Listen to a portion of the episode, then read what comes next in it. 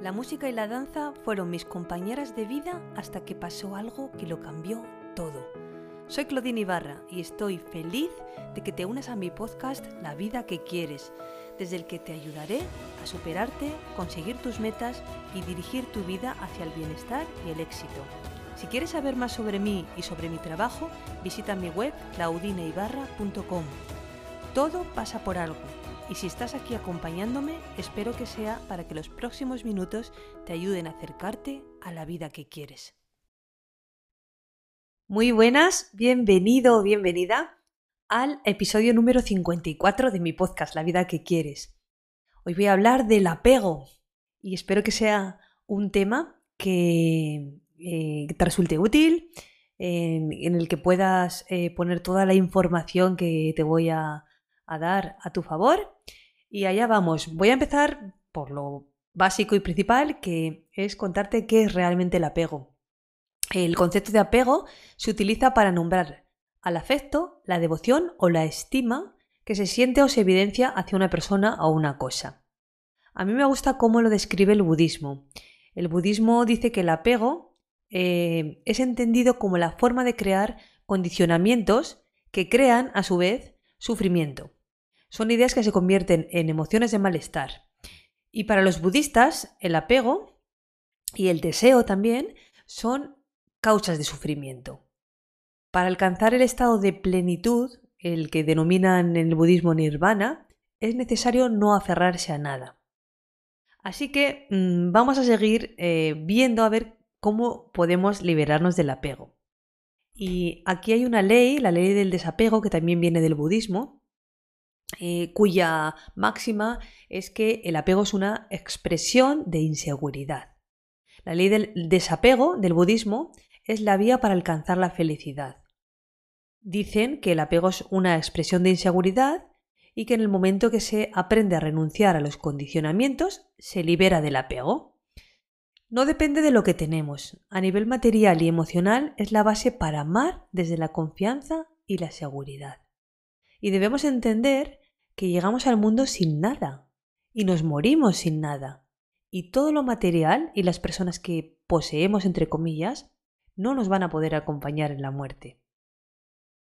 Y ahora te preguntarás, vale, ¿y cuando deseas algo con mucha fuerza y, tienes ese deseo eh, de llegar a ello y de conseguir tus metas también, o eso mm, que, que sueñas, ¿Tienes también que desapegarte de eso?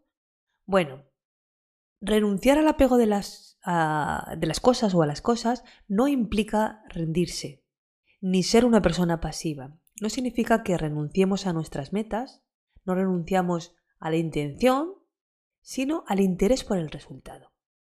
De hecho, en el mismo momento en que renunciamos al interés por el resultado, nos desligamos del deseo, que a menudo lo confundimos con la necesidad y que nos conduce a perseguir metas que realmente no nos satisfacen. Al final entramos en un contrasentido y, justo conseguimos lo contrario. En e, el, momento que nos desapegamos o renunciamos al, interés por el resultado, em, en ese momento adoptamos una actitud mucho más relajada. Y a pesar de que puede parecer, como digo, un contrasentido, nos resulta más fácil conseguir lo que deseamos. Y esto se debe a que el desapego sienta sus bases en la confianza en nuestras potencialidades, mientras que el apego se basa en el miedo a la pérdida y la inseguridad. Cuando nos sentimos inseguros, nos apegamos a las cosas, a las relaciones, a las personas, a las emociones. Sin embargo, lo curioso es que mientras más desarrollamos ese apego, más se acrecienta nuestro miedo a la pérdida. Ese miedo no solo afecta a nuestra estabilidad emocional, sino que también nos puede llevar a crear patrones de comportamiento disfuncionales. Ejemplo, apego al, móvil. Tenemos apego enfermizo, vamos a llamarlo así, a las cosas, y hay personas que llegan a, a desarrollar esto de tal manera que, por ejemplo, no pueden llegar a vivir sin el móvil. O sea, el móvil casi es una extensión ¿no? de su mano. Entonces podemos caer en esos patrones dañinos en nuestras, eh, en nuestras relaciones con las cosas, con las personas. Y, llegan a, dañar profundamente pues, eh, la relación con esa cosa, con, con, esas personas, ¿no? hay mm, relaciones de pareja que se rompen por este motivo. Sin embargo, el desapego predica otra forma de relacionarse. Implica no depender de lo que tenemos o de esa persona con la cual hemos establecido vínculos afectivos. Y aquí es importante comprender que ese desapego no significa no amar, porque es a veces lo que nos lleva a, confundir, ¿no? El, el apego o el desapego. Significa más ser autónomos, significa liberarnos del miedo a la pérdida, y eso va a hacer que puedas disfrutar realmente de lo que tienes o de la persona que amas, desde ese desapego, porque el desapego no significa dejar de disfrutar y dejar de experimentar placer, sino todo lo contrario. Yo creo que significa vivir de forma más plena, porque nuestras experiencias dejan de estar ensombrecidas por el temor a la pérdida. El desapego, mm, como te digo, implica incertidumbre, y ahora viene la segunda pregunta que nos podemos hacer. ¿Dónde encontramos entonces la seguridad? Hay que hacer de la incertidumbre un camino. Nos han hecho pensar que en las posesiones materiales radica la seguridad. Pensamos que al tener una casa, al ganar mucho dinero, nos vamos a sentir seguros. De hecho, hay quienes piensan, me voy a sentir seguro cuando tenga tal cantidad de dinero es cuando seré libre, ¿no? Económicamente y cuando podré hacer lo que me gusta. Y lo curioso es que en muchos casos, mientras más dinero se posee, más inseguras se sienten las personas. El problema radica en que identificar la seguridad con las posesiones no es más que una señal de inseguridad. Y obviamente la tranquilidad que puede brindar es efímera, totalmente. Em, quienes buscan la seguridad la persiguen durante toda su vida sin llegar a encontrarla la mayoría de las veces. Y esto se debe a que buscar la seguridad y la certeza no es más que un apego a lo conocido, un apego al pasado, a lo que ya hemos vivido, a lo que ya hemos experimentado. Lo conocido es simplemente una prisión, se puede convertir, una prisión construida a partir del condicionamiento anterior. No prevé la evolución y cuando no hay cambios simplemente aparece el caos, el estancamiento y la decadencia. Al contrario, es necesario afianzarse la incertidumbre. La incertidumbre es terreno fértil para la creatividad y la libertad, porque implica penetrar en lo desconocido y abrirte a un gran abanico de posibilidades donde todo es nuevo. Sin la incertidumbre, la vida solo es una repetición de los recuerdos, de las experiencias que ya hemos vivido, de, de nuestro pasado y por tanto nos atamos emocionalmente al pasado y nos convertimos en sus rehenes. Cuando renunciamos al apego a lo conocido, podemos adentrarnos en lo desconocido, abrazar la incertidumbre y abrirnos a nuevas experiencias que alimentan nuestras ganas de vivir y nos convierten en personas más felices. Nos cuesta mucho convivir con la incertidumbre y tenemos que entender que es como nuestra gran compañera en la vida. Eh, lo que hacemos es que tratamos de vencerla con apegos, con posesiones, que nos dan esa especie de tranquilidad efímera, como te he dicho antes, pero la certeza y la tranquilidad no se consiguen con las posesiones, sino al contrario, trae más inseguridad y más apegos. El desapego, la incertidumbre, la flexibilidad, lo efímero, son prácticas diarias frente a lo desconocido y son las nuevas experiencias que alimentan la vida. ¿Por qué nos cuesta tanto librarnos del apego a las cosas materiales?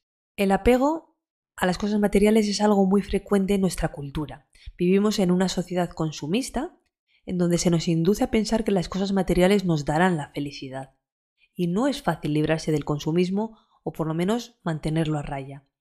Ese apego a lo material tiene que ver también con el modo en que funciona nuestro cerebro. Valoramos más aquellos objetos que consideramos nuestros y construimos una parte de nuestra identidad a través de lo que poseemos. Hay algunos objetos que nos dan estatus, el tener un coche o marcas de ropa. Otros nos pueden dar seguridad, una casa, eh, almacenar eh, alimentos, eh, ropa, y de hecho más ropa de la que podemos llegar a usar. y es una falsa sensación de seguridad, pero bueno, lo hacemos por, por ese motivo. Y por otros objetos sentimos una vinculación afectiva. Nos ayudan a disparar recuerdos de momentos vividos o de personas queridas.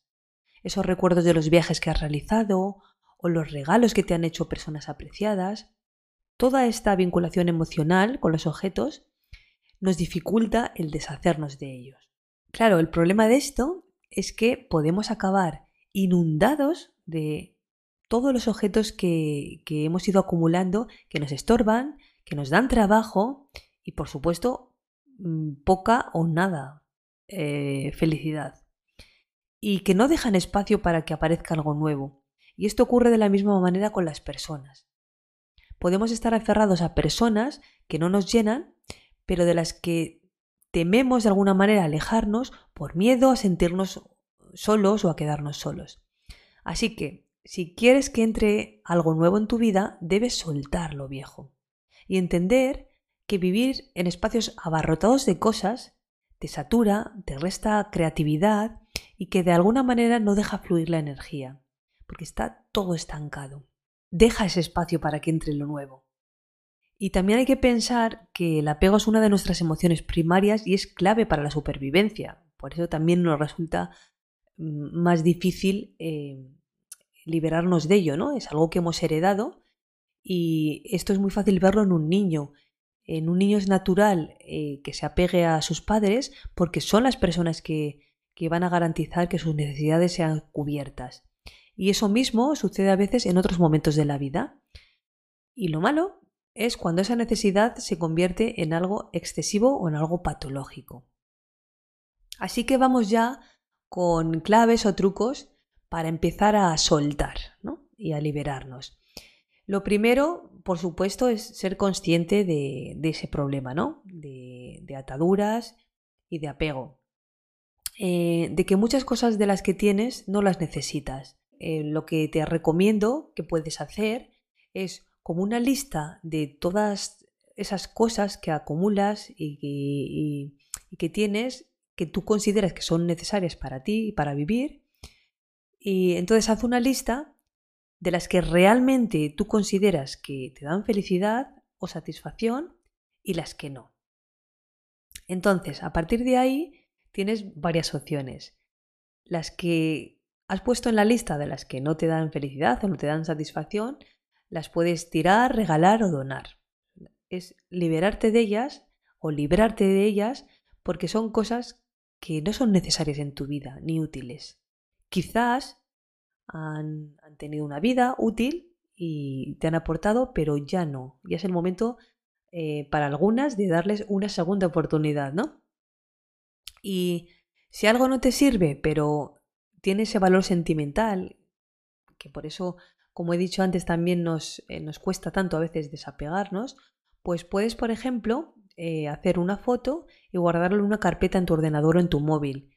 Y la pones carpeta de recuerdos y, bueno, es una manera de tenerla contigo y, de no sentir esa pérdida.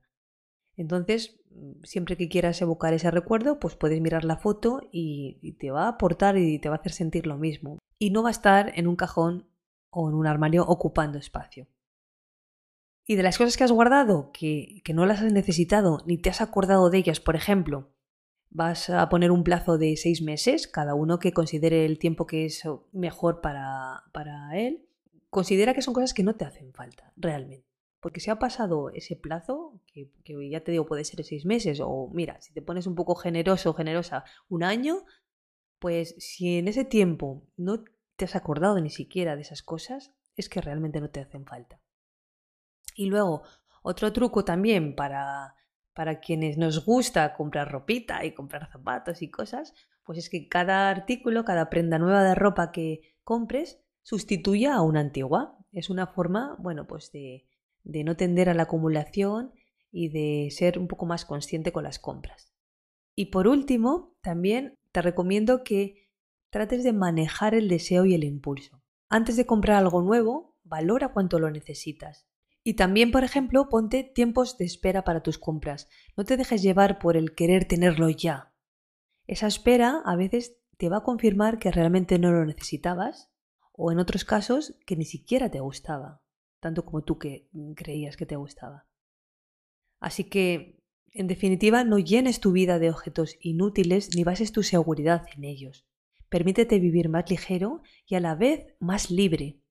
El desapego no es sinónimo de pérdida, sino de ganancia porque también significa vivir con mayor intensidad el presente, siendo plenamente conscientes de que es lo único que tenemos. Por último, eh, quiero ayudarte a entender eh, cómo los problemas pueden ser oportunidades, que también tiene que ver mucho con esta ley del desapego. La, la ley del desapego no nos indica que no debemos tener metas. Cuando abrazamos el desapego no nos convertimos en hojas movidas por el viento. De hecho, en el budismo las metas son importantes para marcar la dirección en la que caminaremos. Sin embargo, lo interesante es que entre el punto A y el punto B existe incertidumbre, lo cual significa un universo prácticamente infinito de posibilidades. Así, para alcanzar nuestro objetivo, podemos seguir diferentes caminos y cambiar la dirección cuando lo deseemos. Esta manera de comprender la vida nos reporta otra ventaja, no forzar las soluciones a los problemas y mantenernos atentos a las oportunidades. Cuando ponemos en práctica el verdadero desapego, no nos sentimos obligados a forzar las soluciones de los problemas, sino que somos pacientes y esperamos. Y mientras lo hacemos, encontramos las oportunidades. De hecho, según el budismo, cada problema encierra una oportunidad que conlleva a su vez algún beneficio. Lo que sucede es que con la mentalidad del apego nos asustamos e intentamos forzar la solución. De manera que la mayoría de las veces solo nos centramos en la parte negativa del problema y desaprovechamos la oportunidad que, este problema encierra.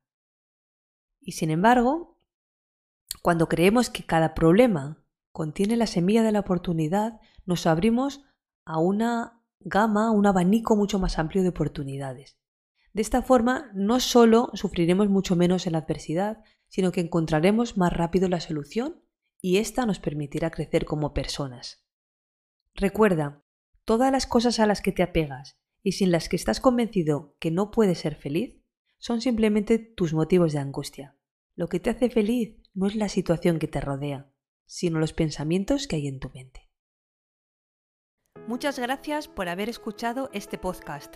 Si te ha gustado, me ayudarías mucho dejándome un comentario, una reseña o compartiéndolo con personas que creas que les puede servir.